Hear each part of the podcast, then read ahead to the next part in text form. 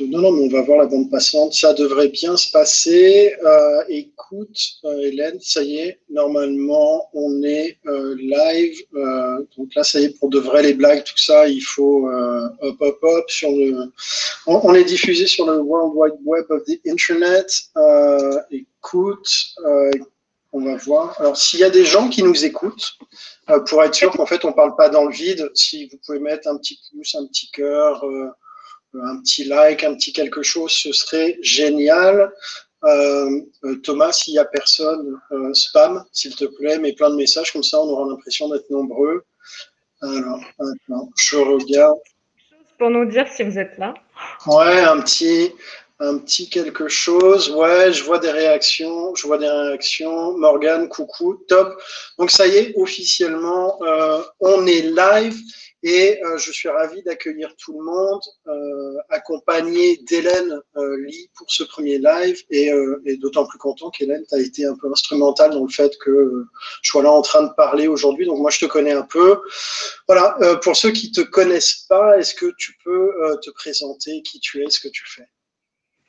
Oui, euh, bah déjà bonjour tout le monde. Merci pour, euh, pour cette opportunité, Nico, de, parler, de faire parler des gens sur un sujet euh, qui nous voilà, qui nous concerne beaucoup, beaucoup de recruteurs. Euh, qui suis-je? Je m'appelle Hélène. J'ai été recruteuse IT pendant sept ans, principalement en ESN, beaucoup en ESN. Ouh, évidemment.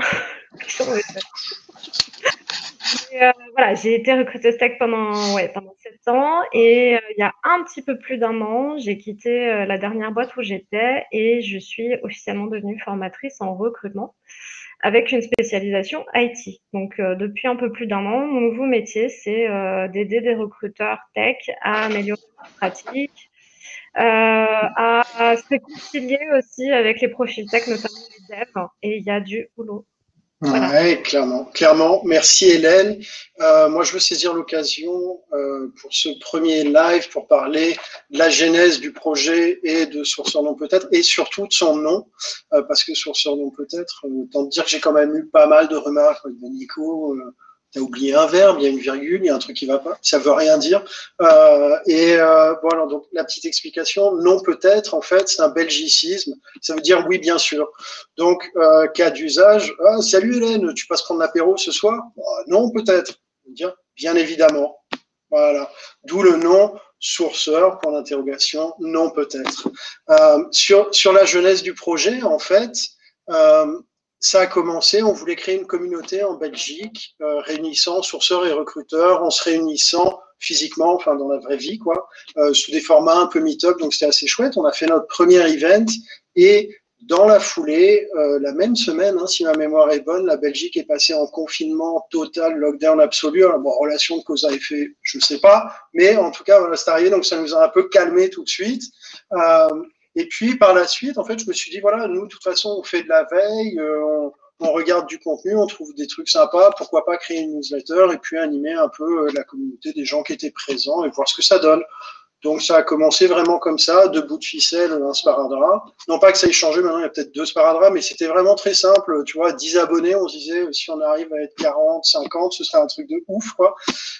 Et aujourd'hui, 30, euh, quatre éditions euh, plus tard, on est plus de 700, il y a plus de 700 euh, recruteurs, sourceurs euh, qui reçoivent la newsletter tous les dimanches dans votre boîte Ouais, c'est un truc de ouf, mais moi, j'y crois pas. Donc voilà, saisis l'occasion pour remercier parce que c'est un kiff, ça nous donne quand même pas mal d'énergie. Euh, donc voilà, ça c'est le truc hyper chouette. Et bon, ben, dans, dans ce cadre-là, moi je discutais avec Hélène un jour, et puis je dis ouais Hélène, euh, faire un podcast, il y en a plein, intérêt, pas, euh, oui, non, peut-être. Et Hélène qui dit ouais, allez Nico, SNP, c'est sympa, il y a des trucs à dire, allez hop hop hop hop, vas-y lance-toi.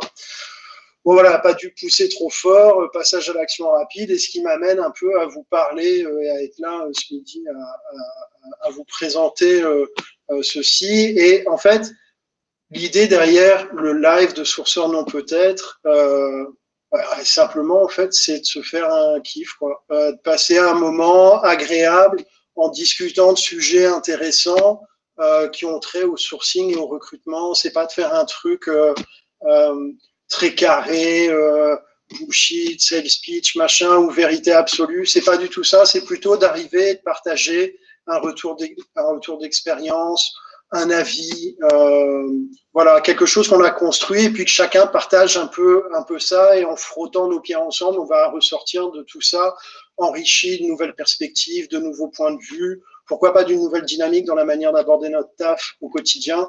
Euh, voilà, ça c'est vraiment l'énergie qui sous-tend ce projet. Voilà, je pense que j'ai beaucoup, beaucoup, beaucoup parlé. Euh, Hélène, on parlait de la newsletter. Est-ce que déjà tu l'as lu? Et, et, si oui, est-ce qu'il y a des articles qui t'ont plu? Évidemment, Nico, je l'ai lu. C'est mon petit rendez-vous euh, du dimanche matin et, et, bravo pour ce que vous avez fait parce que c'est top. Et comme Merci. je le fait d'avoir ce travail de veille, c'est ce que je disais quand j'avais partagé mon post sur LinkedIn, c'est que vous faites ce travail de veille et que derrière, entre guillemets, on n'a qu'à déguster le résultat et c'est top, c'est chouette.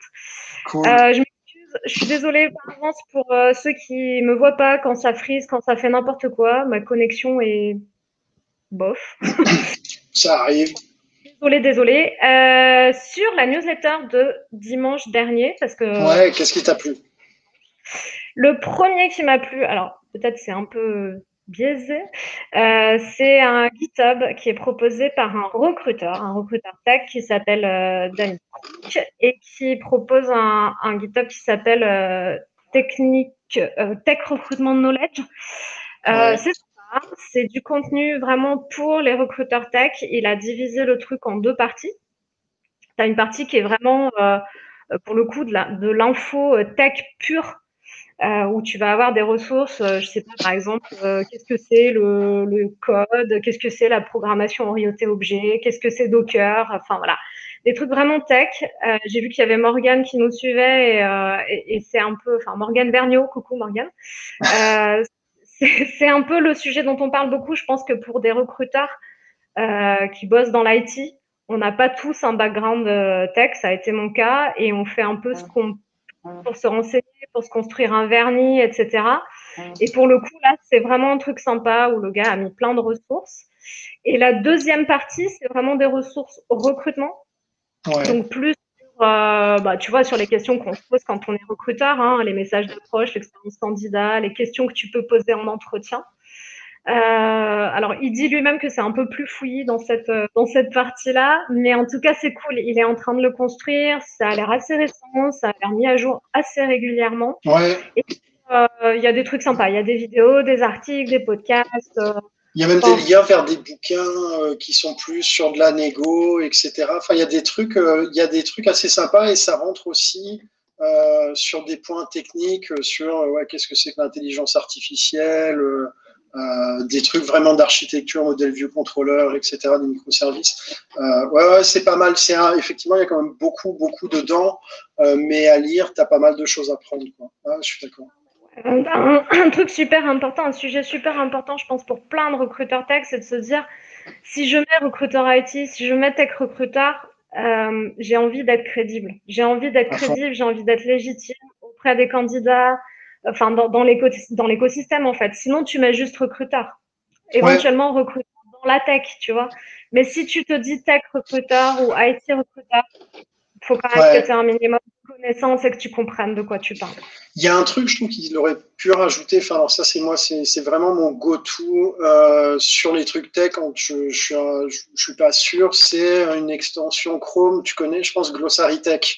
Ouais, tout à fait, elle est dans mes, dans mes fiches ressources. Bon, ah ouais, parce que ça c'est un truc de dingue, hein. tu vas sur n'importe quel profil, euh, tu sais, ça te sélectionne en fait automatiquement les mots-clés selon les technos, back-end, front-end, euh, ça te donne une petite définition, les liens, tu peux avoir des familles de techno et, euh, et en plus c'est gratuit, donc euh, non, c'est une super belle extension.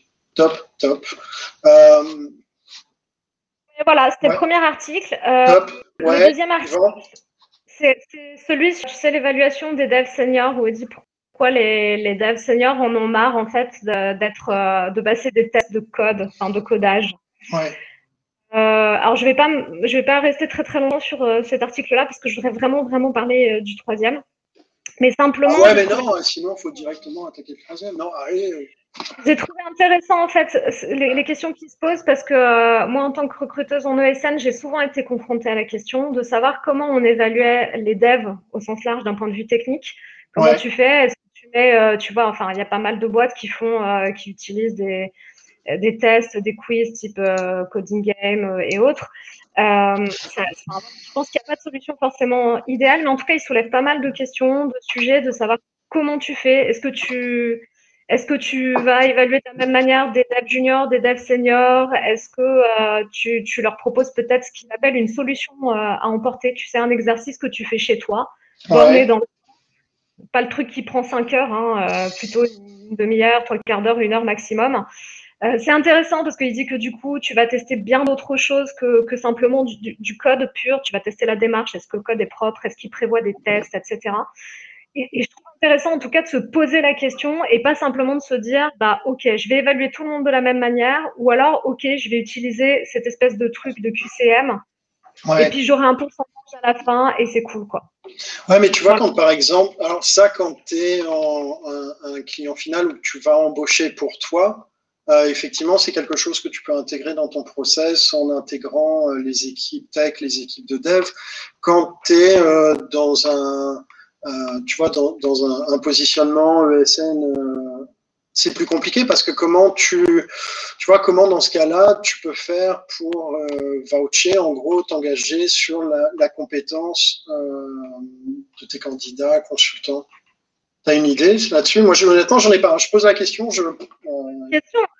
Enfin, dans, dans, les différentes ESN où j'ai travaillé, il y avait des choses très différentes. Je pense que ça dépend. Euh, ça dépend aussi de, du, du, nombre de recrutements que tu fais, des ressources que tu as en interne aussi. Euh, ouais. J'ai travaillé dans des petites ESN où tu vois, il y avait des tests, des échanges techniques entre un dev et un autre dev, ou un lead avec, euh, avec les candidats. Ça, c'est pas faisable partout. Euh, honnêtement, je crois pas que la, la solution idéale existe. C'est pour ça que je te dis, je, je vais pas forcément, euh, enfin voilà, j'ai pas de réponse, mais je trouve que les questions qu'ils posent sont intéressantes et que ça permet d'avoir en tout cas une euh, une, une, réflexion sur le sujet et de voir ce qu'on peut faire. Voilà. Ouais, tout à fait. Parce qu'effectivement, ça fait 15 ans que tu codes, 15 ans, 10 ans. Voilà, si on te demande des questions de base de, de, de syntaxe, voilà, problématique, normalement, tu n'es plus, es plus là-dessus. Et puis, si tu as une question, de toute façon, enfin, Google est ton ami, tu, enfin, tu retrouves assez rapidement. Ouais, je suis d'accord avec toi. Je suis d'accord. Troisième article. Je vois, des gens qui, je vois des gens qui posent la question. En fait, les articles dont je parle sont issus de la newsletter euh, euh, sur mon peut-être de, de, dimanche dernier. Ouais, ouais, bien vu, Hélène, bien vu. Euh, D'ailleurs, euh, si tu n'étais pas abonné, ben ça c'est dommage, tu as loupé, c'est fini, tu peux plus la voir. Non, non, euh, si, si tu n'as pas reçu la newsletter, donc tu vas sur sourceur, S-O-U-R-C-E-U-R-S.be et tu as tout l'historique des newsletters. Et donc tu peux le consulter. Et l'article s'appelle Why Senior Engineers Hate Coding Interviews. Et donc, sinon, ça, tu peux le googliser, c'est sur Medium. T'as bien vu, Hélène, celui-là? Je t'en prie. Voilà, top. Et puis, bah, le, le dernier article que j'ai euh, que j'ai aimé, euh, ouais. euh, bah, c'est pour le coup le dernier article de la newsletter euh, qui pose la question de euh, pourquoi le, le, télétravail peut aider les entreprises à avoir une, une bref, une meilleure démarche de diversité et d'inclusion.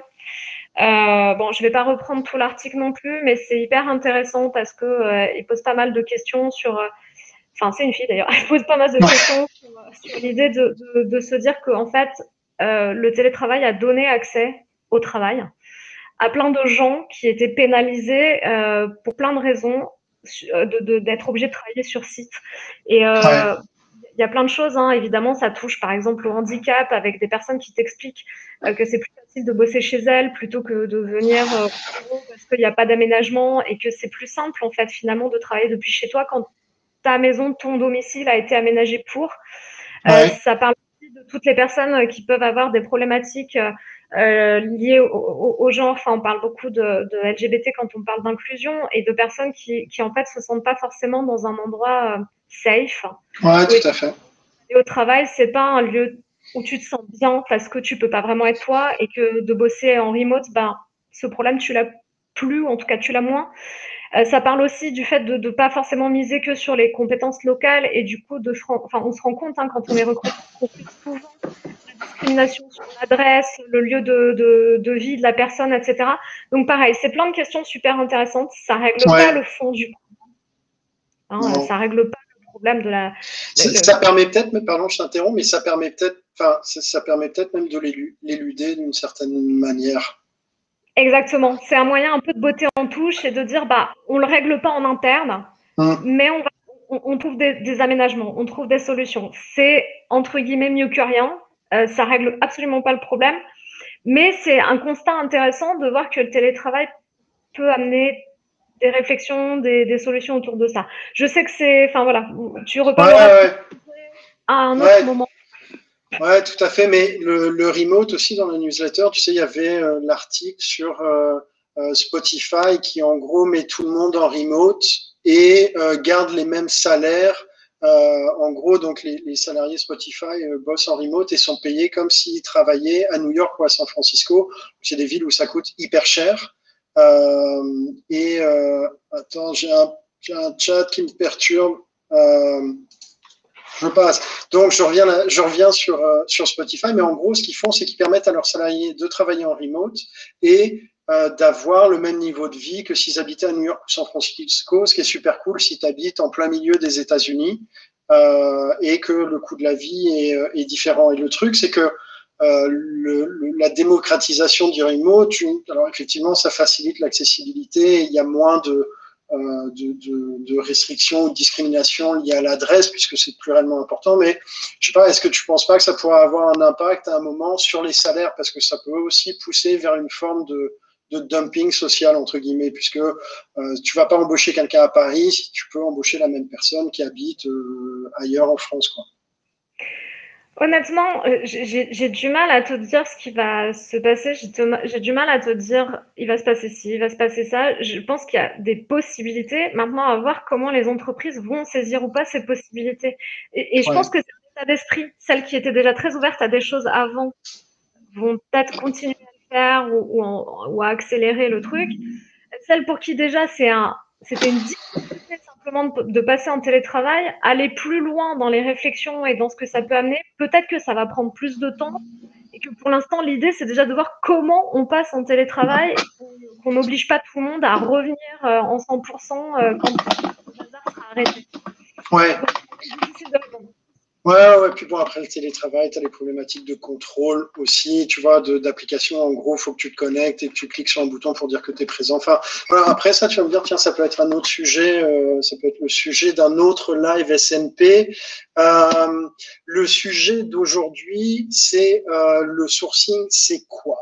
Alors ça, grande question parce qu'on entend beaucoup parler du sourcing. Euh, c'est un truc parfois un peu brumeux, un peu ésotérique. Euh, on ne sait pas trop ce que c'est, comment le définir. Euh, est-ce qu'on complexifie à dessin ou pas D'ailleurs, c'est une vraie question. Et euh, bah, l'idée aujourd'hui, c'est défricher un peu ce sujet-là, de se l'approprier. C'est pas de faire un deep dive dans des trucs hyper techniques, mais d'arriver à avoir une vue d'ensemble de ce que ça couvre, de ce qu'est le sourcing, euh, voilà, et donc pour en parler, euh, je vais faire venir sur scène nos invités, un par un, dans le désordre. Hop, François, Guillaume, Morgane et Pierre-André. Euh, ben François, vu que tu es le premier à être, euh, à être arrivé, pour ceux qui te connaissent pas encore, est-ce que, on va faire un petit tour de table, est-ce que tu peux mhm. te présenter ta vie, ton œuvre? Bien sûr, déjà, merci beaucoup pour l'invitation Nicolas, c'est un plaisir d'être là en live avec vous. Je m'appelle François, je suis recruteur, je suis dans le recrutement depuis 2013, je fais de la chasse depuis 2015. Le sourcing, c'est un sujet que j'affectionne particulièrement et depuis bientôt deux ans, je suis chez Ubisoft. Je recrute, euh, alors à l'époque pour des studios de production de jeux vidéo, maintenant pour les équipes IT d'Ubisoft qui fournissent des outils, des solutions pour les studios de production de jeux vidéo. Donc j'ai pris un petit pas de recul par rapport à la production de jeux. Euh, et l'essentiel de mes journées, c'est du recrutement opérationnel. Et comme je suis dans la tech, bien sûr, pas mal de sourcing. On va revenir euh, sur ces sujets-là. Tu veux que je passe le micro à qui, Nicolas? euh, Je vais le passer, je vais le reprendre, comme ça je, je, centralise et ça évitera même que plus tard, après on soit tous à parler en même temps. Je vais le passer au suivant. Guillaume, euh, à toi, à toi l'honneur. Qui es-tu? Qu'est-ce que tu fais? Ouais. Alors bonjour à tous et puis euh, merci aussi de m'accueillir sur ce, sur ce podcast. Donc moi, j'ai commencé euh, le recrutement et le sourcing en agence euh, il, y a, euh, il y a 10 ans, presque 11 ans. et donc petit à petit, en fait, je suis passé d'agence à entreprise. avec des expériences dans la santé, dans le tabac et depuis dernièrement dans la pharma. Et moi, j'ai toujours été très intéressé par le sourcing, très focus aussi à la base sur des sujets tech. Euh, donc sur le sourcing, mais orienté euh, plutôt orienté tech. Et puis petit à petit, j'essaye de me détacher en fait de cette partie-là pour basculer sur des sujets de euh, de talent intelligence, de, de, recherche sur des sur des données bien précises qui vont qui vont servir en fait avant la partie la partie sourcing et la partie la partie recrutement. Ouais, alors juste Talent Intelligence, pour ceux qui nous écoutent, tu sais faire un elevator pitch sur ce que c'est? J'ai essayé de le de traduire en français, mais j'ai pas trouvé. non, en fait, c'est tout ce qui va. Comment expliquer ça? C'est ça, ça, peut regrouper aussi euh, le, ça peut englober le sourcing, bien entendu, mais c'est tout ce qui va toucher, pour moi en tout cas, euh, c'est tout ce qui va toucher la partie, euh, la partie talent, mais la partie aussi employé, donc à la fois interne et externe. moi, mon focus, il est plus sur la partie externe, bien entendu, mais ça peut aller d'un d'analyse de données sur ton taux de de, démission, ton taux de départ. Euh, donc ça pour la partie interne. Après pour la partie externe, ça va sur l'analyse de, de population, d'analyse de population, de, de talent pool, de, de location. Euh, enfin voilà. En, gros, c'est une, une, analyse euh, numérique sur différents angles, rémunération, disponibilité, enjeux, des, enjeux par domaine, localisation et métier. Oui, c'est plein, plein de choses. Et là-dedans, en fait, tu vas regrouper des données. Par exemple, tu prends les localisations, tu vas regrouper des données euh, économiques, des données fiscales. Donc, c'est euh, des données légales aussi. Donc, c'est très, très, très varié. Plus large que le sourcing. Mm. Top, top. Merci Guillaume. Morgane, euh, à toi la main. pareil, qui es-tu? Que fais-tu? Oui, ben merci déjà euh, Nicolas euh, et, Hélène pour l'invitation, c'est top, euh, ravie d'être là. donc, me concernant très rapidement, moi j'ai commencé du coup dans le recrutement il y a six ans, en agence également. c'est là où j'ai vraiment découvert le sourcing, un peu, enfin, du coup complètement formé sur le tas.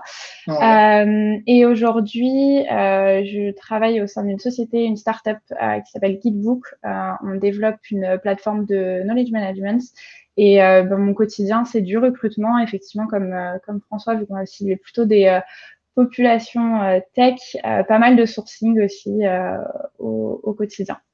Ok, top. Merci Morgane.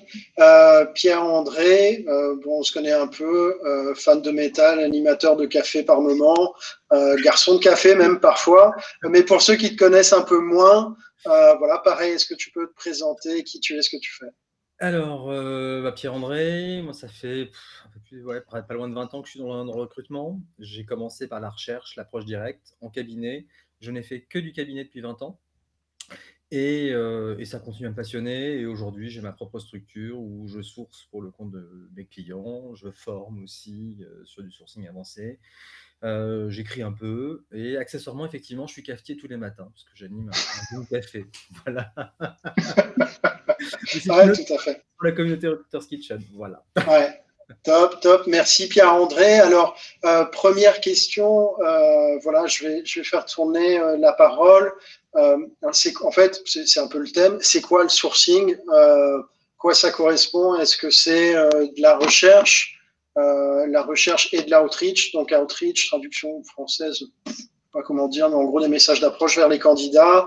Euh, est-ce que euh, c'est de l'inbound? Est-ce que quand on répond à une annonce, c'est une forme de sourcing? Euh, Voilà, ça commence où? Ça s'arrête où? Qu'est-ce que c'est? François, qu'en penses-tu? Des questions hyper larges pour commencer. Merci de me donner le micro là-dessus. Je t'en prie. je suis je vais te donner ma définition. Euh, et pour reprendre les termes dont tu as parlé tout à l'heure, pour moi, oui, euh, il y, a, y, a, de l'outreach. Pour moi, c'est trouver et engager la conversation avec des gens qui correspondent à un besoin dans ton entreprise. Pour moi, à partir du moment où c'est une démarche proactive du recruteur d'aller vers un vivier de talent, d'aller vers des individus et de leur proposer des jobs alors qu'ils n'ont pas candidaté, dès que c'est une démarche outbound, pour moi, c'est du sourcing. Que tu sois en train de sourcer sur LinkedIn, sur GitHub, dans ton vivier de talent d'anciens stagiaires, dans ton vivier de talent d'anciens candidats que tu n'as pas retenu, tes shortlists perdantes, ou que tu sois même en train de sourcer en interne, je sais que ça peut faire débat, euh, dans, ton, dans ta propre entreprise pour essayer de pourvoir des postes qui sont ouverts. À partir du moment où il y a une démarche d'approche, pour moi, ça rentre dans le très grand bucket du sourcing. C'est un bucket très large. Je suis sûr que tout le monde a une définition un petit peu différente, mais, euh, mais c'est la façon dont moi je le, je le formalise avec mon équipe aujourd'hui. Pour toi, en gros, donc, si, si je reformule, c'est vraiment lié au fait d'avoir une démarche active euh, d'outbound. C'est exactement ça. C'est la démarche d'aller de, proactivement euh, chercher des, euh, des profils qui sont pertinents par rapport à ton besoin et pas être un petit peu dans une forme attentiste d'attendre de recevoir des CV. Pour moi, ce côté inbound qui est lié euh, à des candidatures sur tes offres en ligne, à l'effet positif de ta marque employeur qui te ramène des candidats, tout ça, pour moi, c'est à part. C'est ce qui est entrant. la question, c'est qu'est-ce que tu fais entrer, toi, à la sueur de ton front en tant que recruteur, en tant que sourceur? Qui tu vas aller démarcher pour les amener dans le pipeline de recrutement?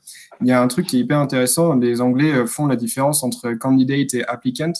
Euh, une, une, distinction qu'on n'a pas en français. C'est-à-dire que les gens qui se retrouvent dans ton pipeline de recrutement, est-ce que c'est eux qui sont venus à toi ou est-ce que c'est toi qui allais les chercher? Pour moi, c'est là que se trouve la frontière entre le, recrutement où tu attends que les CV rentrent et le recrutement proactif où tu fais d'une quelconque manière du sourcing. Ouais, c'est une super bonne remarque. Je n'avais pas noté, mais effectivement, il y a une vraie différence entre euh, candidate, où c'est toi qui vas chercher, et euh, les ATS, qui sont des applicants, où c'est vraiment plus une démarche de candidat qui vient, même si le recruteur peut, en ayant été chercher un candidat, l'injecter dans l'ATS. Ok, top. Merci François. Euh, Guillaume, pour toi, le sourcing, c'est quoi? Alors, je suis assez d'accord avec François sur la, la, la frontière entre inbound et outbound. Euh, après, moi, je, en fait, si je, peux faire un petit peu la comparaison entre ma compréhension du sourcing il y a, je sais pas moi, 5-6 ans et l'évolution que j'ai eue, en tout cas dans ma réflexion jusque maintenant, je dirais que au tout début, euh, pour moi, le sourcing, c'était vraiment euh, aller, euh, aller fouiner, chercher des gens, euh, les contacter, etc. Et aujourd'hui, en fait, cette démarche, ça me paraît un peu trop, euh, un peu trop étroit, un peu trop limité. Et aujourd'hui, en fait, pour moi, le sourcing, ça va concerner bien entendu la partie identification et la partie outreach, mais et, surtout, ça va concerner la, ce qu'il y a avant ça, en fait, toute, toute cette partie recherche que tu vas pouvoir faire, que tu vas pouvoir apporter à tes, euh, stakeholders, euh, tout ce qui va être analyse et surtout représentation, visualisation de tout ce que tu trouves en fait lors de ces, recherches-là. Euh, pas forcément focus sur le candidat, mais focus sur un écosystème particulier ou un marché particulier. si tu peux comparer ça avec des termes très employés aujourd'hui, tu as la partie macro-éco. Ouais. Et après, tu plonges et tu vas avoir le, la partie micro-éco. En fait, je pense que c'est des choses typiquement qui peuvent euh, faire. Euh, qui peuvent donner du sens quand tu quand essaies de définir ce qu'est le sourcing. Euh, c'est une définition qui est vraiment pas évidente. Si tu regardes aujourd'hui sur Internet, tu vas, bah, ne serait-ce que sur Wikipédia, il y avait eu un exercice. Il y avait eu un exercice il y a je sais plus quand, je crois que c'était le dernier trimestre euh, ou troisième trimestre 2020. Euh, où euh, il avait été question, ouais, il avait été question de redéfinir un petit peu le, sourcing, refaire la définition.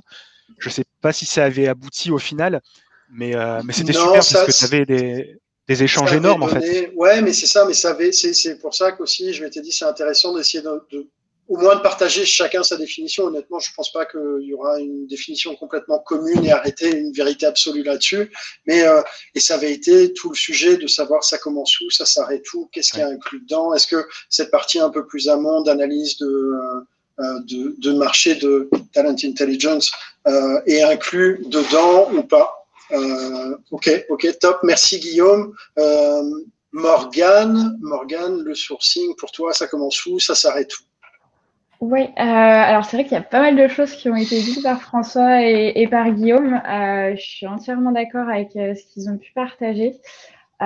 du coup, j'essaie de rajouter quelques éléments. je pense pour moi, il y a une partie aussi dans le sourcing, donc entièrement d'accord, ça commence sur toute la partie recherche, même recherche de l'écosystème, du marché, l'identification du coup des profils et l'engagement également.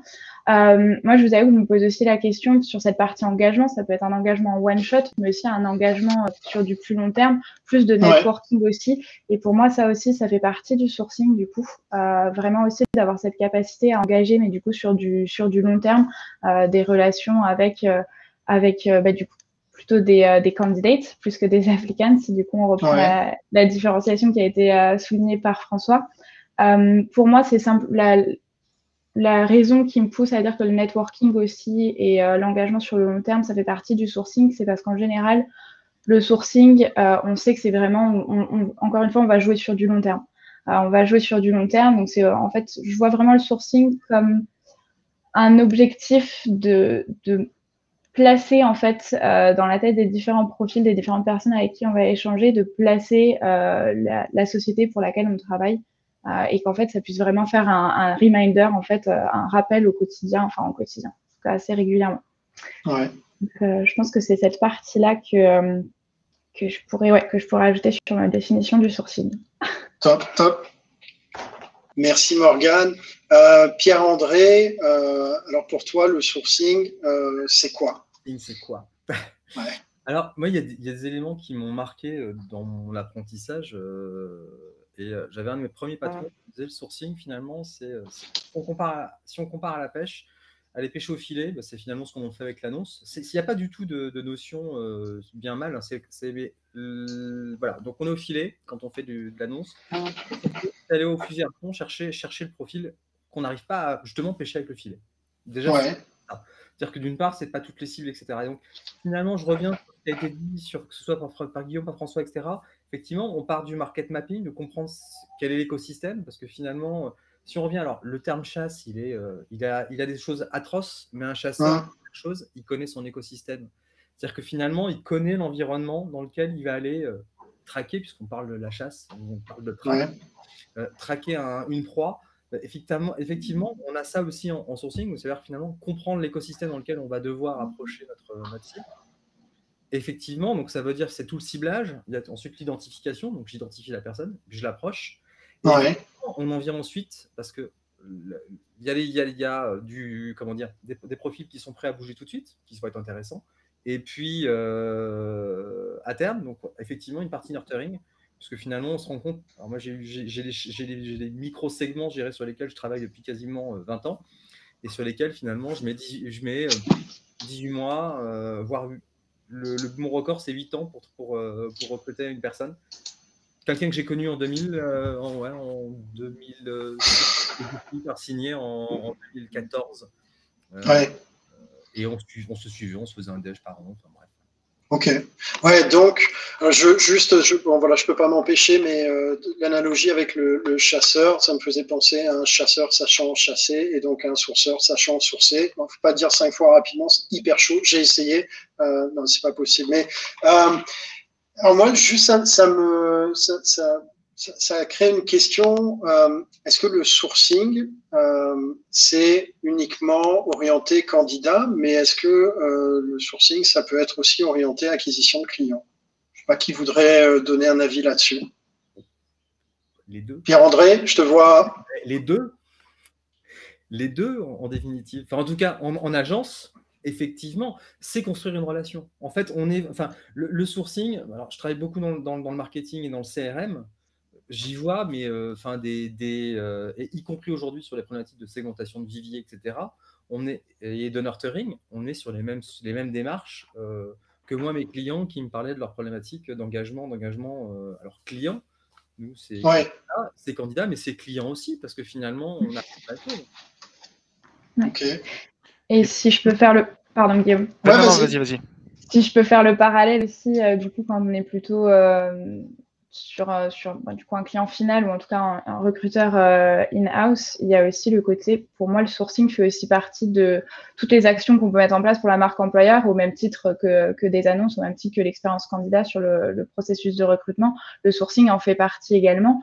Donc après, quand on travaille euh, sur une société qui développe un produit, ça permet aussi de potentiellement donner une, une certaine image de la société, du produit en lui-même, etc. Donc pourquoi pas aussi de jouer sur l'acquisition je sais qu'aujourd'hui, au sein de Guidebook, euh, c'est un produit euh, qui cible euh, en premier lieu des, développeurs. Ah, bah, effectivement, le sourcing qui est fait auprès de, auprès de développeurs permet aussi de, bah, de mettre en avant le, produit. Quoi.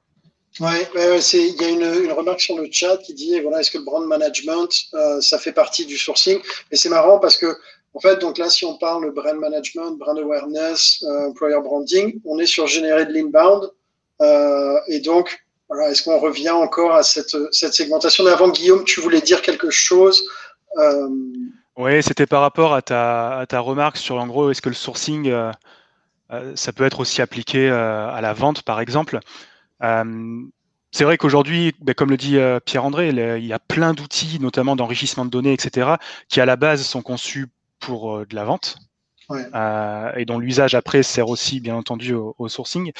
Mais aussi, par exemple, si tu regardes les fonds d'investissement ou les, euh, ou les VC, quand ils cherchent des deals, quand ils ont des équipes qui sont dédiées à la recherche de deals, ils appellent ça du sourcing aussi.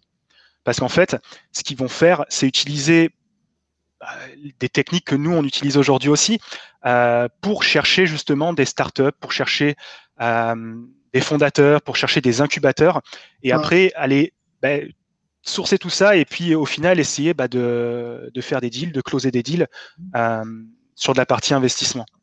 Ouais. ouais, tout à fait. Bonne remarque, bonne remarque. François, tu veux, tu veux ajouter un truc sur le sujet? Non, mais euh, je suis complètement d'accord avec ce que dit euh, Guillaume. dans le sourcing, c'est un mot qui peut avoir plusieurs significations. Ça n'a pas la même signification dans le recrutement, ça n'a pas la même signification dans les achats, ça n'a pas la même signification chez les VC et dans les startups c'est un mot qui recouvre plein de réalités, euh, mais il y a toujours à chaque fois cette démarche proactive d'aller chercher l'information et de pas attendre que l'information arrive.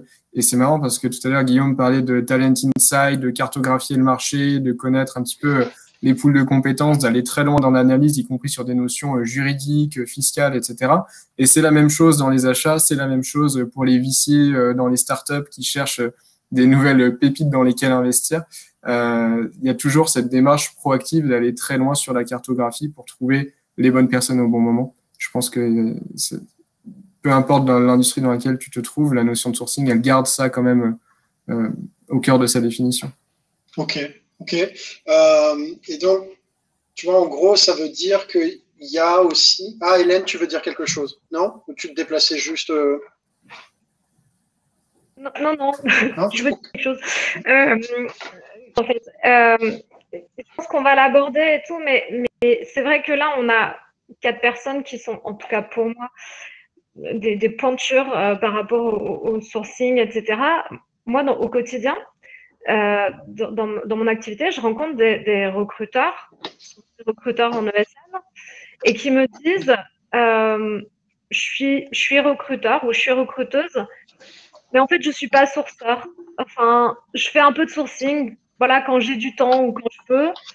Mais finalement, comme il y a des gens qui répondent à mes annonces, ça, j'ai pas forcément besoin d'en faire. Et en fait, souvent, j'ai l'impression qu'on on a euh, parfois en tête, en tout cas, une, une échelle, une échelle de valeur entre un sourceur et un recruteur. Est-ce qu'un recruteur est forcément un sourceur? Est-ce que, enfin, il y a souvent ces questions-là qui viennent. Et en fait, quand, quand je vous écoute, je me dis que quelques années en arrière, quand, quand moi j'ai découvert le sourcing et que je me suis dit, oh mon Dieu, c'est un truc de malade, euh, je, je, me suis sentie à certains moments complètement dépassée par le truc, à me dire, mais en fait, c'est tellement vertigineux, il y a tellement de trucs à faire que je vais devoir faire un choix entre être un sourceur, une sourceuse, ou être une recruteuse. Et il y a plein de questions autour de ça que, en tout cas, que moi, les recruteurs que avec qui j'échange au quotidien me posent beaucoup, me demandent beaucoup. Et, pour certains, ils sont recruteurs, mais ils ne sont pas forcément sourceurs. Alors, ça, ça, va couvrir plein de, plein de questions, mais qu'est-ce que, qu'est-ce que vous en pensez, Acho? Qui, qui veut, qui veut s'exprimer là-dessus? Vas-y, Pierre-André. Moi, j'ai tendance à dire que nécessité fait loi, en fait. C'est-à-dire que, effectivement, euh, au départ, euh, moi, si j'ai des candidats qui répondent à mes annonces, pourquoi je vais les sourcer? Enfin, Par plaisir, peut-être par sport, mais enfin, non, hormis ça, hormis ça, finalement, au bout d'un moment, euh, on source, et alors, moi qui suis en cabinet, c'est-à-dire que les clients se tournent vers nous quand à un moment, bah, leurs annonces, euh, la cooptation, enfin bref, les canaux traditionnels d'acquisition de candidats ne sont plus suffisants et qu'il faut faire rentrer du monde parce que euh, sinon, bah, le, poste est vacant. Partant de là, euh, bah, enfin, pas de plus. Alors, je suis un dinosaure. mais, non, mais à l'époque, on avait, euh, on avait, on n'avait pas grand-chose pour, pour sourcer. Téléphoniques. Et ce que disait Guillaume sur les VC, effectivement, euh, moi, il y a quelques années, j'ai staffé euh, sur, sur un cabinet de conseil sur ces équipes qu'on a, enfin, de due deal commercial, où effectivement, on est sur du go-no-go pour rachat de boîte ou pour d'investissement ou autre. Donc, effectivement, et le, le, profil de poste, je dis, mais en fait, c'est un, un à l'époque, on parlait de chargé de recherche, on ne parlait pas de sourceur. Mais c'était un poste de chargé de recherche. Non, mais moi, j'aime bien ça, euh, parce que dedans, il y a recherche. C'est le côté old school. C'est le côté recherche. Et recherche, en fait, euh, pour trouver, en fait, il faut savoir ce qu'on recherche. Ouais, tout à fait. C'est pour ça que finalement, le marketing, le, la dimension marketing site, marketing, enfin, et euh, de quand j'expliquais à mes stagiaires, je disais, ou, que je formais des, sourceurs, je leur disais, vous commencez par une étude de marché. De simple, c'est une étude de marché. C'est quoi ton marché? Le marché où tu vas sourcer? Et alors, recruteur, sourceur, Morgane? Oui, euh, j'allais juste ajouter, bah, je suis entièrement d'accord avec euh, la, mention de Pierre-André, dire que nécessité fait loi.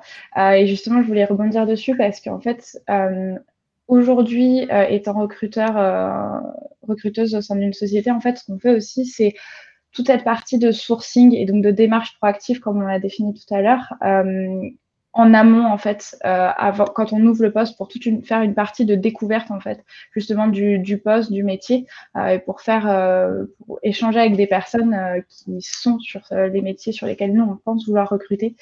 Euh, pour moi, en fait, au final, euh, même dans n'importe quel contexte, aujourd'hui, même si on a des euh, candidatures qui vont arriver sur un poste au sein de Guidebook, on va faire une session de sourcing démarrage, en fait, au lancement du poste. Euh, et ce dont, je crois que c'était euh, sur une édition SourceCon, une édition Sosio aussi, où j'avais entendu une, euh, une explication aussi de, du sourcing qui m'avait vraiment plu. C'est aussi de se dire que le sourcing, enfin le rôle du sourceur, c'est aussi d'aller alimenter encore plus en fait le pipe de candidats pour aider le, euh, le hiring manager, euh, enfin le manager en lui-même, dans la prise de décision.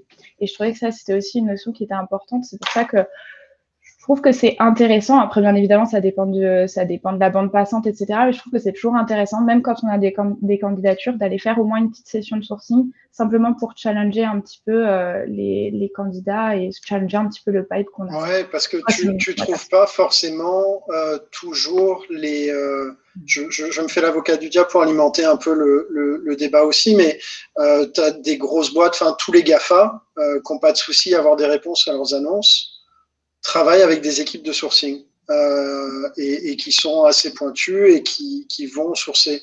Euh, donc, est-ce que c'est un, c'est un complément? Parce que forcément, si tu veux garder un bon employer branding, euh, si tu fonctionnes beaucoup sur de l'inbound, ça veut dire que tu vas passer beaucoup de temps à analyser les CV entrants. Euh, si tu veux bien faire ton taf, tu vas prendre le temps de répondre aux candidats. Euh, et donc, ça crée des contraintes organisationnelles et temporelles qui sont différentes de celles du sourcing. Oui, et même au-delà de ça, je pense que ça aide aussi à, enfin justement, encore une fois, à challenger un petit peu les, euh, les profils, parce que pas forcément, enfin, c'est pas du tout la même, euh, la même approche, en fait, euh, si on met à la place des, euh, des candidats, des profils, c'est pas du tout la même approche pour des personnes qui sont en recherche active et qui vont faire la démarche euh, de candidater, et des personnes ouais. que toi, tu peux aller engager directement et potentiellement intéresser. Euh, donc, je trouve ça toujours très intéressant. Et encore une fois, bon, la plupart du temps, euh, quand on fait du sourcing, on n'a pas, pas non plus des, euh, des réponses, enfin, en tout cas, un taux d'engagement euh, très élevé, mais ça permet en tout cas d'initier des échanges et puis aussi de, de, ouais, de rechallenger aussi, nous, la vision qu'on va avoir du poste. Donc, je trouve ça toujours très intéressant. Mais, moi, je parle aussi okay. d'une organisation dans laquelle je suis aujourd'hui où on a cinq postes ouverts en simultané, donc que j'ai le temps. Ouais. Est-ce que euh, Guillaume, François, à la limite, faites des signes hein, si vous voulez rajouter ou, intervenir. Non? Ouais, François, vas-y. Oui, je, veux juste revenir sur la, notion de sourceur et recruteur. Euh, avant, c'était un peu la même chose. Euh, puis ensuite, il y a eu l'époque du chargé de recherche et du recruteur. Il y a une sorte d'échelle de noblesse entre le, recrutement et le sourcing. Et on a cru pendant un temps que éventuellement le sourcing, c'était un peu en dessous du recrutement. Euh, Aujourd'hui, comme tu le disais, euh, tous les GAFA ont des cellules de sourcing. Il y a des sourceurs qui sont absolument excellents. Euh, qui gagnent bien mieux leur vie que des recruteurs. il y a des postes que tu ne peux pas pourvoir si tu ne fais pas de sourcing parce que tu as zéro retour annonce dessus parce que les marchés sont trop tendus. tu peux avoir le meilleur recruteur du monde si le pipeline entrant que tu as il est mauvais, ça ne sert à rien d'avoir un excellent recruteur. Il faut un excellent sourceur puisque le sourceur c'est le premier maillon de la chaîne du recrutement. Donc tu peux avoir un très bon sourceur et un recruteur très moyen faire un très bon recrutement. Tu peux ne pas avoir de sourceur ou un sourceur très mauvais et un excellent recruteur et faire un très mauvais recrutement. Donc pour moi, aujourd'hui, il n'y a plus trop d'opposition entre sourceur et recruteur. Et je pense que c'est aussi une question d'organisation de ton équipe de recrutement. Moi, aujourd'hui, j'ai une, une petite équipe de cinq personnes. On travaille sur entre 40 et 50 postes euh, au quotidien. On doit traiter euh, grosso modo 150-200 postes par an. On peut se permettre d'avoir un modèle avec des full stack recruteurs, des recruteurs qui font eux-mêmes leur sourcing. Demain, si je me retrouve avec la même équipe, mais que j'ai deux, trois, quatre fois le volume de postes à traiter, peut-être que je changerai d'organisation et qu'on mettra en place des spécialistes du recrutement et des spécialistes du sourcing, chacun avec sa propre expertise qu'on valorisera de la bonne manière, tout simplement parce que l'organisation ne permettra plus d'avoir des full stack recruteurs qui font et sourcing et évaluation. Il va falloir spécialiser les compétences, des sourceurs spécialisés en prospection du marché, des profils très résilients qui sont prêts à, à creuser, creuser, creuser le marché pour trouver les meilleurs, et des recruteurs qui sont plus dans l'évaluation, donc une compétence qui est tout aussi importante, mais très différente de la persévérance qu'il faut pour avoir, pour faire du sourcing. Et du coup, on spécialisera, on spécialisera les métiers s'il le faut. Comme c'est le cas chez Facebook, chez Google, chez Microsoft, parce qu'ils ont cette nécessité organisationnelle. Oui, tout à fait. Je vois une, une, une remarque. Ah, Guillaume? Non, je voulais, euh, je voulais dire, je suis, je suis entièrement d'accord avec ce que dit, euh, avec ce que dit François. Et c'est vrai que si tu regardes aujourd'hui dans les GAFA, en effet, ils ont des, des équipes euh, des équipes sourcing qui sont, qui sont très bonnes, mais surtout ce qu'ils ont et là où ils excellent, c'est la partie process. C'est-à-dire ils ont, ils ont construit des process qui sont super efficaces, euh, qu'ils qui, améliorent en fait à chaque fois. Et en fin de compte, tu regardes leur process, il y a, y a aucun, euh, comment dire, encore une fois, j'ai trouvé le mot en français, je suis désolé, mais il y a aucun gap en fait. Il y a aucune partie. Écart. écart. Euh, ouais, aucun écart, aucun trou en fait. Il y a aucune partie où tu vas avoir un élément manquant. Et, je pense que ça, c'est une, une de leurs forces aussi. Et juste pour revenir sur l'échelle de valeur dont, dont tu parlais, euh, François, euh, c'est vrai ah. qu'aujourd'hui, malheureusement, tu as encore des, des entreprises où, où, en gros, tu as, ouais, as une hiérarchie où tu vas avoir le sourceur. En fait, au-dessus, tu vas avoir, euh, bah, le, je sais pas, on va dire le recruteur. Et, et pour ces personnes-là, en fait, passer de sourceur à recruteur, ça va être une évolution, tu vois. Et moi, j'ai eu ce cas-là dans une de, mes anciennes entreprises où, euh, en entretien annuel avec euh, mon N plus 2, euh, c'est ça, en gros, il m'a dit, bah, tu voudrais quoi comme évolution? Tu voulais aller vers quoi? Est-ce que tu voudrais aller vers, alors c'était du talent acquisition, mais est-ce que tu voudrais aller vers un poste de recruteur? Et pas du tout, en fait. Et je pense qu'aujourd'hui, il y a encore malheureusement beaucoup de, d'entreprises où tu as cette notion bah, d'échelle de valeur, de, de, différence de, je sais pas, Qu'est-ce que c'est pour eux, différence de niveau entre un sourceur et un recruteur, malheureusement Ok. Euh, j'ai l'impression d'avoir disparu euh, de l'écran. Est-ce que c'est une réalité ou est-ce que vous me voyez toujours? Tu as disparu deux secondes, mais tu es, revenu. Ah, je suis revenu Ah, top. Alors, bah, écoutez, c'est magique parce que alors, euh, si vous pouvez me dire aussi dans le stream, parce que alors, moi, sur mon, mon, mon, outil de contrôle, là, je, je, vois un background avec trois planches bleues. Donc, si vous me voyez toujours, c'est génial, c'est que ça continue à streamer. Top, c'est un truc de fou. Voilà, ça c'est les aléas du direct. Euh, il y avait, est-ce que je voulais dire, il y avait une remarque dans le chat que je trouvais intéressante, qui était de dire, mais en fait, l'approche sourcing, est-ce que quelqu'un qui est en recherche d'emploi euh, peut utiliser la même approche et voire même les mêmes outils pour trouver un taf?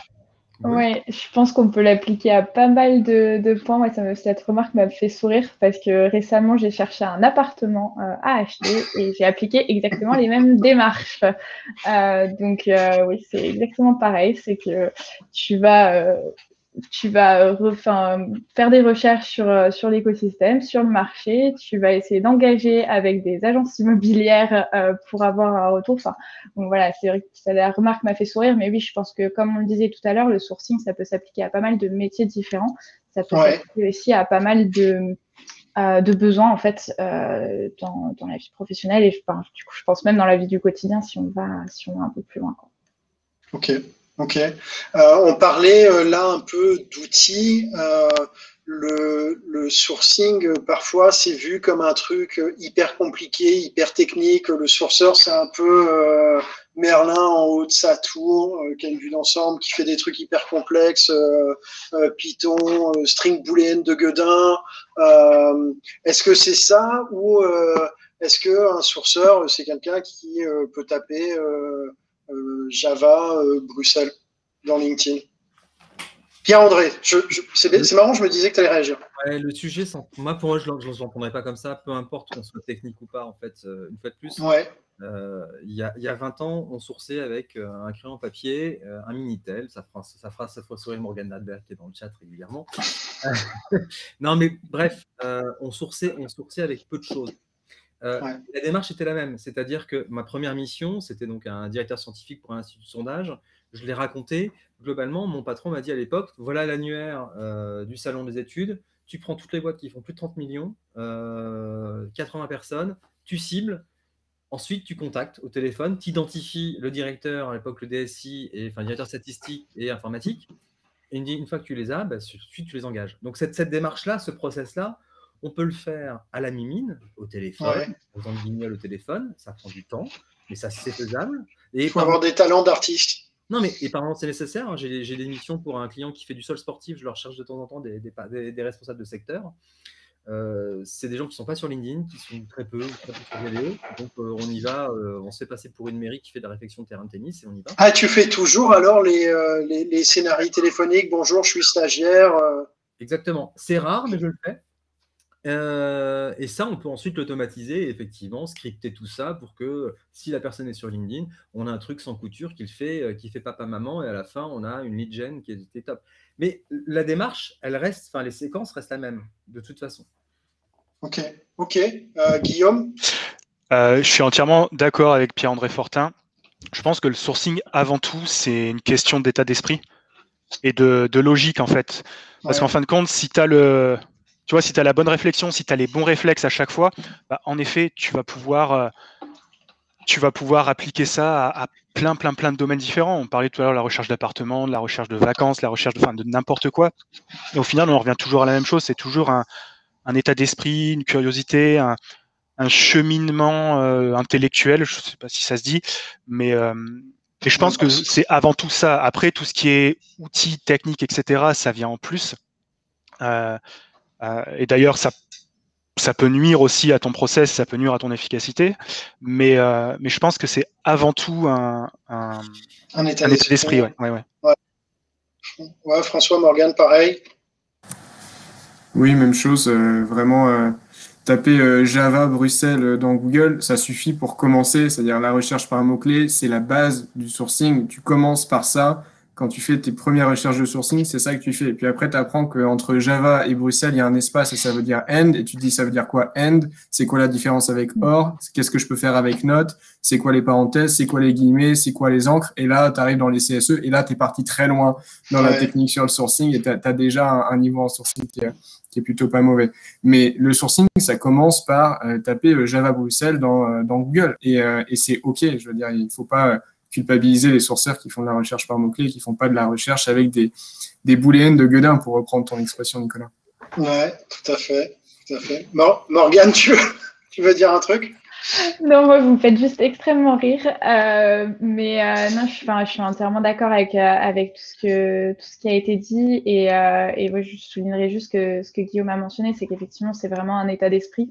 Moi, si je reprends il y a six ans, ben, je faisais déjà du sourcing sans le savoir au final, en utilisant LinkedIn, en utilisant les, les, opérateurs, les opérateurs booléens, les, on va dire les plus classiques, les plus utilisés.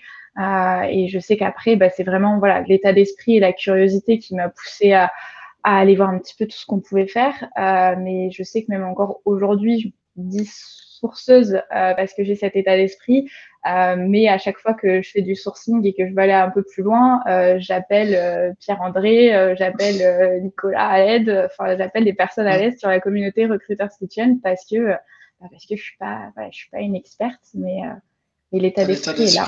Ouais, mais je, suis d'accord, je pense, je sais plus qui avait dit ça, mais en gros, si tu veux rendre un peu fou un, un, sourceur, euh, tu lui donnes une requête, tu lui demandes de trouver un truc introuvable à 22 heures. Tu es sûr qu'à 8 heures du mat, il est encore dessus. Quoi. Parce que c'est vraiment ça, c'est un état d'esprit.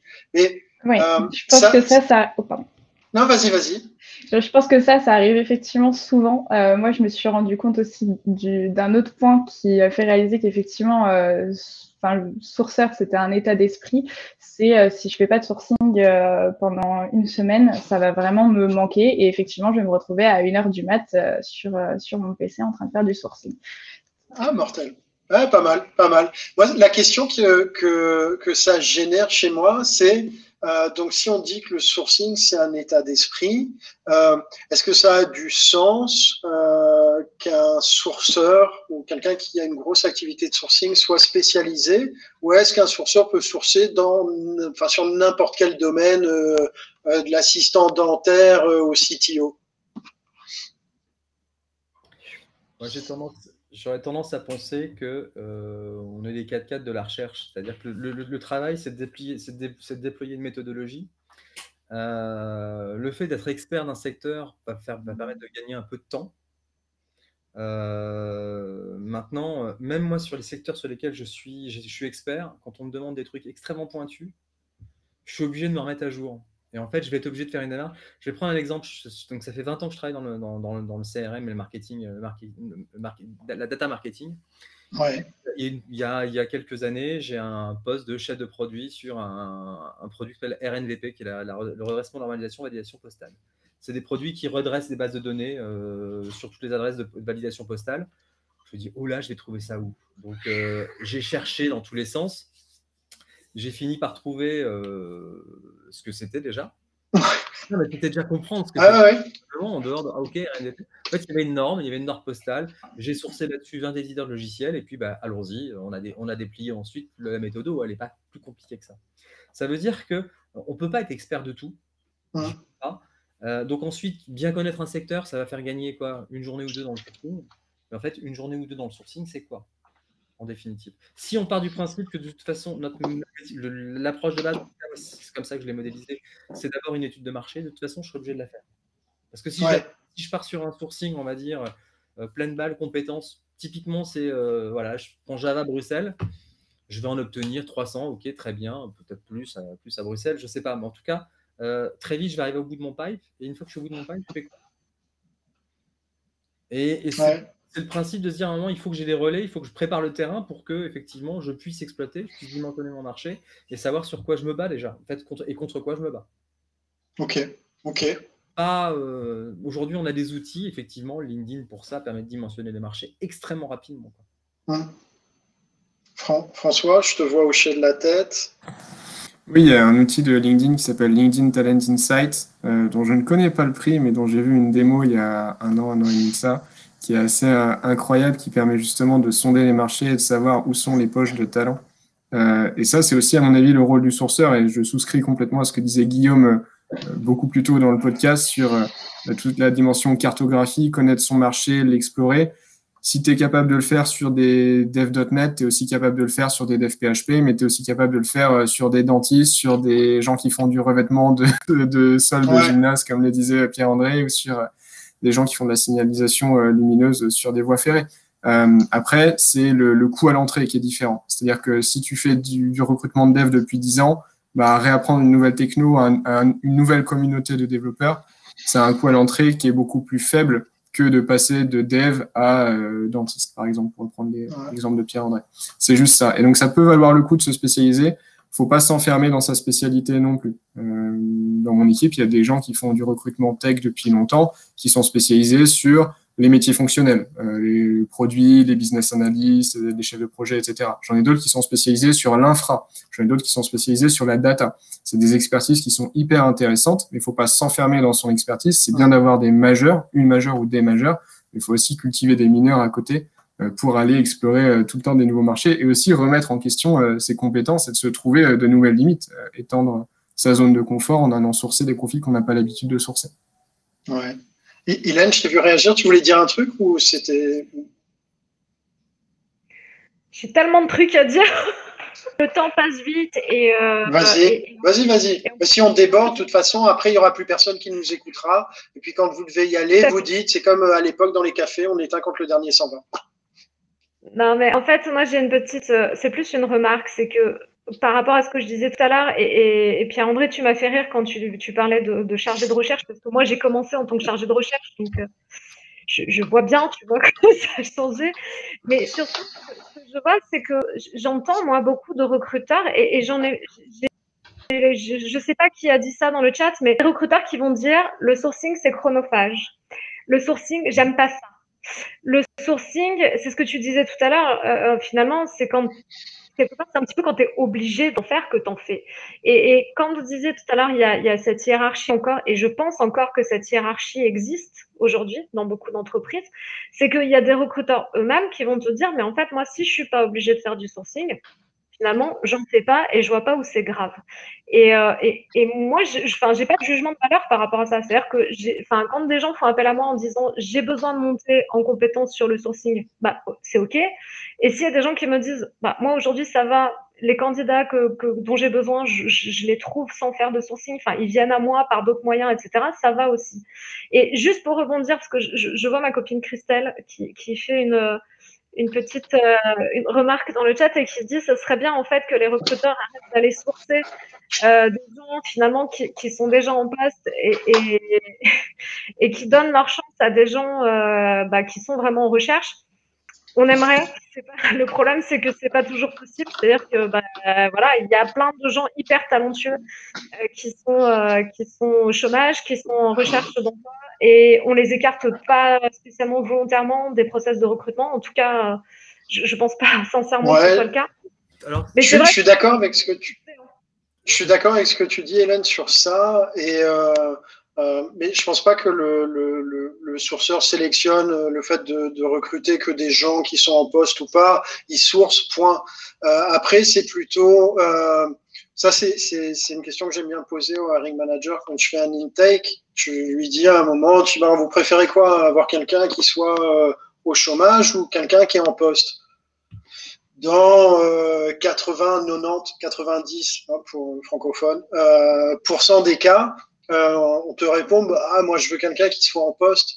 Et donc là, tu fais, euh, tu vois, le, le, petit retour, on se dit, bah, d'accord, mais alors quelqu'un qui est en poste, qui fait à peu près la même chose, qui est en CDI, pourquoi est-ce qu'il va quitter son taf, se mettre en risque pour venir faire à peu près la même chose chez toi?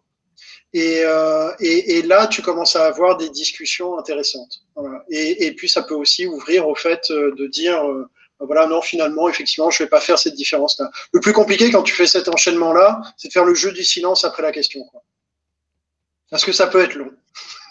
Ouais, je pense que Ouais, je suis d'accord avec toi, mais juste, pour revenir par train de dire sur euh, le fait qu'il y a des, il y a des recruteurs qui n'aiment pas faire du sourcing. Je vois Céline Duchemin qui écrit euh, que, que, le sourcing est au recruteur ce que la prospection est au commercial.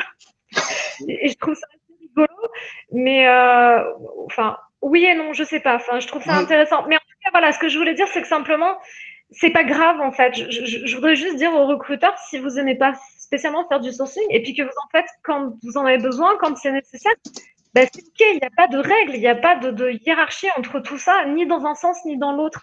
Parce que parfois, il y a des recruteurs aussi qui ont ce sentiment, enfin des gens qui me disent, puisque finalement j'aime pas le sourcing, ben en fait je suis je, je, suis pas un vrai recruteur, je suis je suis un imposteur, notamment dans la tech. Hein. J'ai souvent des gens qui me disent ça, qui me disent je suis pas un bon sourceur, j'aime pas ça. Après il y a plein de raisons, parfois c'est parce qu'ils sont pas formés ou que voilà ils n'ont pas forcément les bons outils ou là, en tout cas le bon, le bon état d'esprit pour reprendre ce que tu disais Pierre-André. Mais en tout cas, il y a cette, euh, voilà, je, je, pense que cette hiérarchie, il faut pas qu'elle soit dans un sens ou dans l'autre et que les recruteurs, exactement, que les recruteurs eux-mêmes l'aient pas. Ouais, Morgane, tu, tu voulais intervenir? Euh, oui, je sais plus ce que je voulais dire à ce moment précis, euh, mais du coup, j'en profite pour rebondir euh, sur ce qu'Hélène vient de dire. Euh, et je suis d'accord, je pense que Enfin, si, euh, si on se dit que le sourcing, c'est une partie aussi d'état d'esprit, il faut aussi euh, bah, en avoir l'envie, en fait, et, et apprécier ça. Euh, moi, ça me, ça me rappelle euh, mes premiers mois euh, au sein de ma, ma précédente société, une société de conseil où j'ai rejoint une équipe de 3-4 personnes, 3-4 recruteurs, mais qui faisaient aussi du sourcing. et qui, en fait, me disait, bah, on n'aime pas spécialement ça. Pour être honnête, je ne sais plus si me l'ont dit ouvertement ou, ou en tout cas, c'est ce que j'ai compris. En tout cas, je sentais que voilà, il n'y avait pas. Excuse-moi, vas-y, Nicolas. Ouais, Morgane, je, je, je, fais juste une incise pour euh, François qui euh, va traverser un océan et qui part dans une minute. Je vous quitte, mais merci à tous. Merci beaucoup, Nicolas, et je vous laisse continuer la conversation. C'est passionnant, j'adorerais rester avec vous, mais je dois, je dois vous laisser là. Merci à tous. Bon bisous. Ça roule, salut François, merci d'être venu. Ciao. Ciao. Salut François. Euh, oui, du coup, en fait, euh, j'ai rejoint cette équipe avec des personnes qui n'appréciaient pas vraiment le sourcing. et en fait, en creusant un petit peu, euh, en essayant de savoir, le, enfin, de connaître le pourquoi, je me suis rendu compte qu'en fait, bah, ils faisaient du sourcing, mais c'était du sourcing euh, sur LinkedIn où ils étaient, alors non pas que ce soit positif ou négatif, mais simplement pour expliquer le contexte, c'était du sourcing sur LinkedIn. En fait, ils faisaient tout le temps la même chose. Ils avaient tout le temps les mêmes recherches, euh, ils avaient tout le temps les mêmes, les mêmes méthodes pour engager, etc. Et en fait, on a tout simplement commencé à se faire des petites sessions euh, tous ensemble de, de pair sourcing, d'échanges, etc. Où en fait, c'était aussi l'occasion de pouvoir montrer bah, qu'on peut faire du sourcing euh, sur Twitter, sur GitHub. En fait, juste un peu bah, varier les plaisirs au final. Euh, et c'est vrai que je pense que ça, ça aide aussi. Ça, ça, doit aider pas mal. Top, top. Pierre-André, tu voulais dire un truc à un moment Je pense que le, problème, alors sur la réflexion, la remarque, ce que disait Hélène, c'est vrai que beaucoup n'aiment pas le sourcing parce que souvent ils ne sont pas formés. Et donc, ils ont une vision très, très vrillée qui est finalement déplier des CV. Moi, je, même, je en master, en master, de temps en temps, je, demande aux clients, euh, à, mes, candidats, je dis, bon, enfin, mes, mes étudiants plutôt, pardon, euh, bon, qui a, qui, a fait du, qui, a fait du recrutement? J'ai 20 doigts qui se lèvent, et quand je dis qui va en faire, j'en ai 20 qui se baissent. Et euh, le, dernier matin que je suis venu, je me suis amusé, j'ai ouvert la session en leur mettant un sourcing game de Yann Tegs, ouais. qui est un petit jeu ils se sont assez. Alors, c'était très compliqué, donc les oublié, etc. Mais le but, c'était de leur montrer voilà ce que ça peut être aussi le sourcing. C'est chercher Charlie. Et là, tu ouais. ah ouais, j'aurais pas cru. Et, ce qui était intéressant, à la fin, bon, j'en ai, j'en ai, j'en ai 4-5 qui m'ont dit ça finalement, c'est pas si inintéressant que ça. Donc, euh, je suis content. Ouais. Non, mais au-delà, au-delà du contentement, ça veut dire qu'effectivement, il y a aussi là-dessus, euh, comment dire, un déficit. Euh, en formation. Et c'est pour ça que finalement, la newsletter que tu mets en place, ce que ce qu'Hélène fait, enfin, ce qu'on essaie de faire, certains aussi, en montant des formations là-dessus sur le sourcing, c'est justement pour montrer aussi, faire toucher du doigt ce que c'est, et puis surtout faire en sorte, parce que le but c'est ça, c'est au bout d'un moment, je l'ai vu de temps en temps sur le, sur le, sur le, sur le chat, c'est-à-dire que finalement le but c'est de pourvoir un poste, c'est-à-dire qu'au définitive, peu importe le canal d'acquisition, hein, euh, Christelle Foucault, euh, disait euh, c'est important de, de, de, de, tendre la main aussi au changement d'emploi, évidemment, de toute façon, c'est un petit canal de sourcing et d'acquisition, et si on prend des gens qui sont prêts à bouger directement et qui sont dispo tout de suite, il y a bon. Quoi. Ouais. Enfin, je veux dire, enfin il y a. Euh, ok, ok, top. J'ai vu des remarques effectivement intéressantes, mais là, je pense que tu as des sujets pour encore des podcasts. Donc, effectivement, euh, est-ce qu'il euh, faut donner la priorité cherchant d'emploi Voilà, j'ai noté la punchline parce qu'elle est vraiment magnifique. Hein. Le sourcing est au recruteur, ce que la prospection est au commercial. est juste magique. et c'est Coralie qui disait, comment, qui pose une question qui est intéressante comment évaluer la performance d'un sourceur? Comment ça s'évalue en fait la performance d'un sourceur? Sa capacité à pouvoir un poste? Non, mais pas un moment. Euh, en tout cas, en tant que cabinet, c'est ça. ouais, ouais, mais ça ça, ça, a du sens si tu sources et que tu recrutes en même temps. Euh, en fait, alors, il y, avait une, a une définition de, Guillaume Alexandre qui dit finalement le, le, job de sourceur, c'est de transformer finalement un prospect en. Enfin, moi je l'appelle prospect, mais finalement de transformer quelqu'un en candidat. Ouais. Le, le, premier travail de conversion, c'est euh, faire en sorte que, parce que même quelqu'un qui répond à une annonce, alors il candidate au poste. Pour autant, la, candidature, elle, elle, s'envisage aussi au regard d'un contexte. Et une fois qu'on a que le hiring manager a pu exposer véritablement euh, bah, pourquoi est-ce qu'on recrute, qui, quoi, comment, enfin bref, en ayant et c'est à ce moment-là que la candidature se déclenche véritablement. Même si on considère que c'est un candidat, un applicant, si on prend si on Mais néanmoins, euh, je pense que la candidature, elle se construit. Et, euh, notre le premier travail que l'on va faire en sourcing, ça va être construire, commencer à construire cette candidature en pitchant le poste, en la ouais. etc. Et c'est ce qui fait qu'effectivement, on est aussi ambassadeur quelque part de notre client interne ou externe, d'ailleurs, peu importe. à ce moment-là, effectivement, on, va, on, endosse aussi ce rôle de, de, branding, de branding pour le compte, pour le, en, en, délégation. Quoi. Guillaume, ouais. ouais Attends, Guillaume avait levé la main. Juste sur la partie, euh, en effet, performance du sourceur, je pense qu'aujourd'hui, on a tellement de données, on, a, on peut tout traquer, on peut tout mesurer. Donc, euh, au final, c'est assez facile d'évaluer le, dirais, ton, ton funnel. Euh, ce qui est intéressant de regarder, c'est bien entendu des taux de conversion. Alors après, à toi de déterminer sur quelle conversion tu te bases. mais ce qui est un critère qui est super important, en tout cas en interne, c'est le, Net Promoter Score, le, le NPS. Euh, qui va en fait c'est quoi un NPS pour nos amis pas anglophones ou anglophobes C'est le, le, le... Ah, ah, en gros, comment tu le définis? En gros, ça va être euh, ça va être qui qui te comment comment définir ça en français? Qui, va, te, recommander du coup? Voilà, qui va te recommander? Enfin, et au final, ça détermine qui a été content de bosser avec toi. Euh, et comment tu l'évalues ça? Alors en fait, c'est par le biais d'un questionnaire, enfin d'une question. Et en fait, on, estime que, donc c'est une question de 0, à, de 0 à 10, on estime que de 8 à 10, ce sont des promoteurs, donc qui, qui, sont contents de toi, qui veulent bosser avec toi. Euh, et de, je crois que c'est de, de 5 à 0, ce sont des détracteurs. En fin de compte, ce sont des gens qui ne sont pas contents de ton travail. Et entre les deux, on dit que c'est des, je crois que ça, euh, bah, c'est neutre en fait, ça ne correspond pas, ça entre ni dans l'un ni dans l'autre. Et en fait, ça va, ça va vraiment déterminer s'ils ont été contents de ton travail au final, parce que s'ils sont promoteurs, ça veut dire qu'ils sont prêts à te, à te, recommander, même en interne. Tandis que s'ils sont détracteurs, c'est là que la problématique va se poser en fait. Et après, c'est par le dialogue à savoir bah, ce que tu peux améliorer, qu'est-ce que tu as mal fait. Euh. Mais c'est vrai qu'aujourd'hui, on peut mesurer tellement de choses que, enfin, il est facile de déterminer des, KPIs ou des métriques importantes pour, un, pour, pour une équipe de sourcing, pour un sourceur alors, il y a, y a euh, dans, dans, le chat euh, Sébastien qui dit, euh, enfin, qui fait une, liste de KPI, nombre de profils, taux de réponse, nombre de profils convertis en candidats, taux de profils rencontrés en interview, acceptance rate, en gros tout le process, hein, source, mm. source d'embauche sourcing, taux de conversion, time to fill versus retention rate, donc temps pour remplir le poste versus la rétention. Toi, tu, tu, tu, en penses quoi? Tu, tu, mesures ces choses-là? Tu mesures d'autres choses? euh, quand tu essaies d'évaluer euh, même toi ce que tu fais tout simplement ou ce que peuvent faire des gens dans tes équipes ou qui bossent avec toi alors oui, il y a des, alors non, je, me, je, mesure pas tout ça parce que par exemple, profil rencontré en, en, en, entretien, nous on fait pas, on fait pas les entretiens. Euh, y a le, on, on refile le bébé euh, avant. Euh, mais après, oui, il y, a des, il y a des KPIs qui sont, qui sont intéressants. Le nombre de profils approchés, le taux de réponse qui est super important.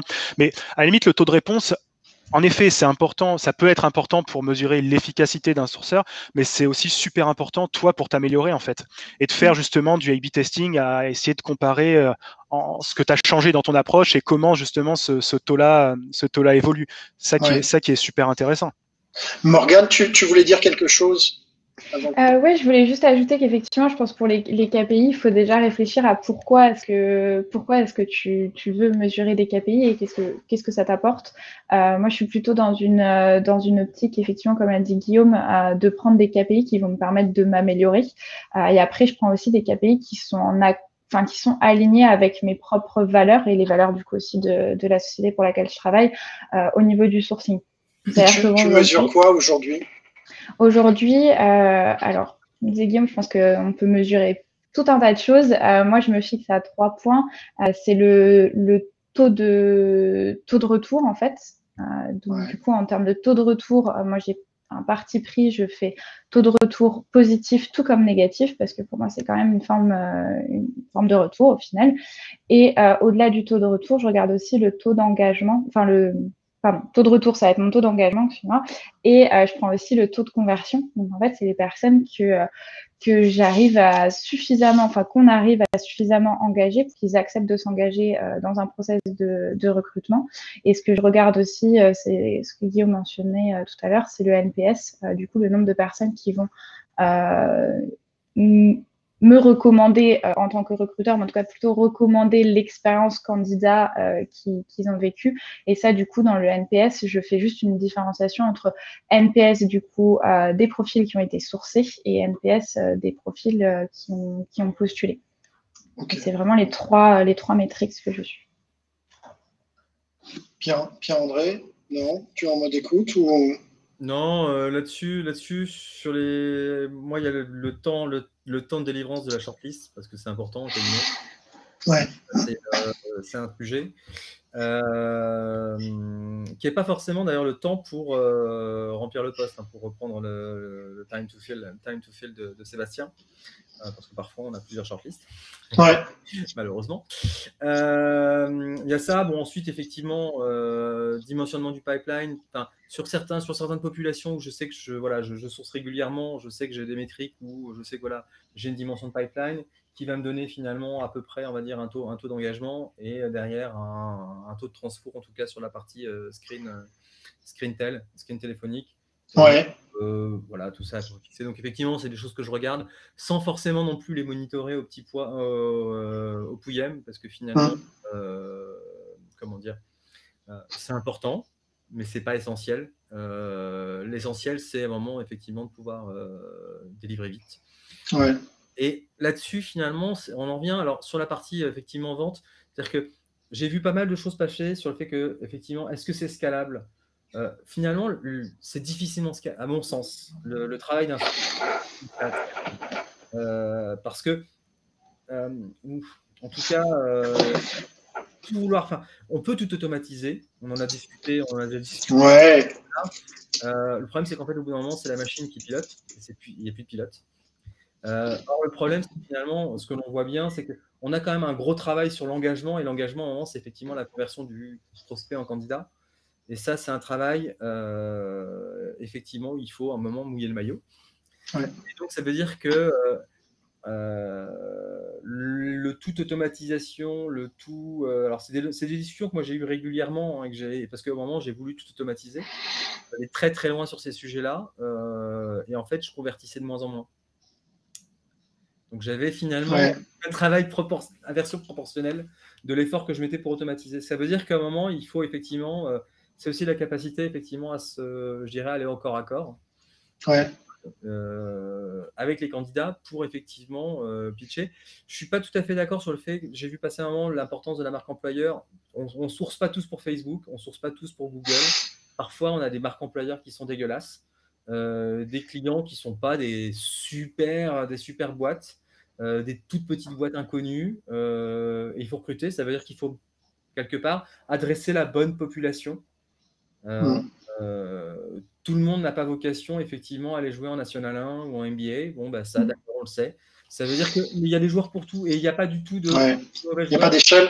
Il n'y a pas d'échelle. C'est ce qui est, veut dire, ce qui est, euh, comment dire, ce qui fit finalement aux besoins de notre Ouais, ouais, ouais, tout à fait. Il y a des sujets euh, de dingue. Hein. On est, euh, bon là, on a un petit peu débordé, mais on pourrait encore discuter, je pense, euh, deux, trois bonnes heures. Hein. Je vois les KPI pour les sourceurs, mais les KPI pour les hiring managers. Euh, la scalabilité, l'automation, ça, je pense qu'il y a moyen de rentrer aussi, euh, aussi dedans beaucoup. Euh, Hélène, Guillaume, Morgane, Pierre-André, est-ce que un petit, pas un petit mot de la fin, je vais continuer à parler un peu après, mais voilà, est-ce que vous voulez rajouter d'autres choses sur, sur le sujet du sourcing? Amusez-vous. Ah ouais, ça c'est bon ça. Ah, je suis entièrement d'accord avec Pierre-André Fortin et ça rejoint aussi un, mince, un, topic dont on avait discuté ensemble, c'est euh, le, syndrome de l'imposteur. Ah, c'est vraiment, ouais, éclatez-vous, amusez-vous et n'essayez pas de rendre les choses compliquées quand au final elles peuvent être euh, simples. Ouais. ouais. je pense que je rajouterais aussi, bah, entièrement d'accord, et aussi le fait d'oser au final, euh, parce que c'est aussi en étant curieux et, en, en, allant à la découverte un petit peu de, bah, du monde du sourcing et de tout ce que ça peut offrir que voilà, que ça peut être euh, vraiment, euh, vraiment très intéressant, vraiment super chouette. Et il y a aussi le fait de bah, compter aussi sur la communauté euh, de recruteurs et de sourceurs pour, pour vous accompagner, parce que c'est aussi, je ne sais plus qu'est-ce qu'il le mentionnait au tout début, mais bon, quand on découvre le sourcing, ça peut être un grand puissant fond. donc ouais, je pense qu'il y a le côté curiosité, éclate et puis aussi bah, savoir demander de l'aide quoi si besoin. À fond, à fond. Hélène, tu un petit mot, pas? Eh, J'ai pas grand chose d'autre à dire. Amusez-vous et puis juste un petit petit truc. C'était très intéressant ce que disait Coralie, euh, de dire les KPI, c'est forcément pour s'améliorer. Oui et non, parce que moi, j'ai connu beaucoup d'entreprises de, où les KPI, c'était surtout pour surveiller ce que tu faisais. Et il faut pas oublier que le sourcing, c'est souvent invisible pour les autres. Euh, c'est souvent quelque chose qui se voit pas. Et, et du coup, on dit amusez-vous, c'est ça aussi. C'est amusez-vous pour vous, pas juste pour remplir des tableaux, des KPI, des je sais pas quoi. Amusez-vous pour, trouver le truc, pour avancer. Et, effectivement, le but final, c'est de trouver le, le, candidat qui va fitter. Donc, tout, ce qu'il y a autour, finalement, c'est souvent un peu accessoire. Et l'objectif, c'est vraiment de s'amuser, de s'éclater, d'apprendre. À un moment, d'avoir un déclic, à un moment de se dire waouh, quand tu comprends un truc, c'est juste un truc de fou, quoi. Et, moi, c'est ce que j'apprécie aussi dans l'activité que j'ai aujourd'hui. C'est quand quelqu'un me dit ah waouh, c'est incroyable. Enfin, là, d'un coup, je viens de progresser et, je suis en train de voir ce qui, va se passer et, comment je vais trouver tel profil, etc. Bref, ouais, c'est vertigineux. Et du coup, plein de, de, de moyens de t'amuser. Et c'est ça qui est vraiment cool aussi quand tu as cet état d'esprit de sourcing. Top, top. Eh ben, euh, c'était génial. Enfin, j'ai vraiment kiffé. Moi, je passais un super bon moment à discuter avec vous. Euh, la semaine prochaine, on remet ça avec euh, un thème sur la diversité et l'inclusion. Euh, on aura comme invité euh, Caroline Chavier, Mathilde Kurzawa, Kurzawa et Damien Yekolobi. semaine suivante, on fera les biais dans le recrutement avec Jérémy Abramovski et Carole David. donc voilà, on vous prépare euh, encore euh, des, des bons moments. Euh, je me suis vraiment éclaté. C'était super sympa. bon, François est parti un peu tôt, mais on le remerciera après. Hélène, Guillaume, Morgane, Pierre-André. C'était un vrai kiff. Il y a encore des sujets de. Enfin voilà, il y a des tripotés d'heures à faire sur le sujet. On remet ça très rapidement. Et je vous dis à très vite. Salut! Merci. Salut. Merci.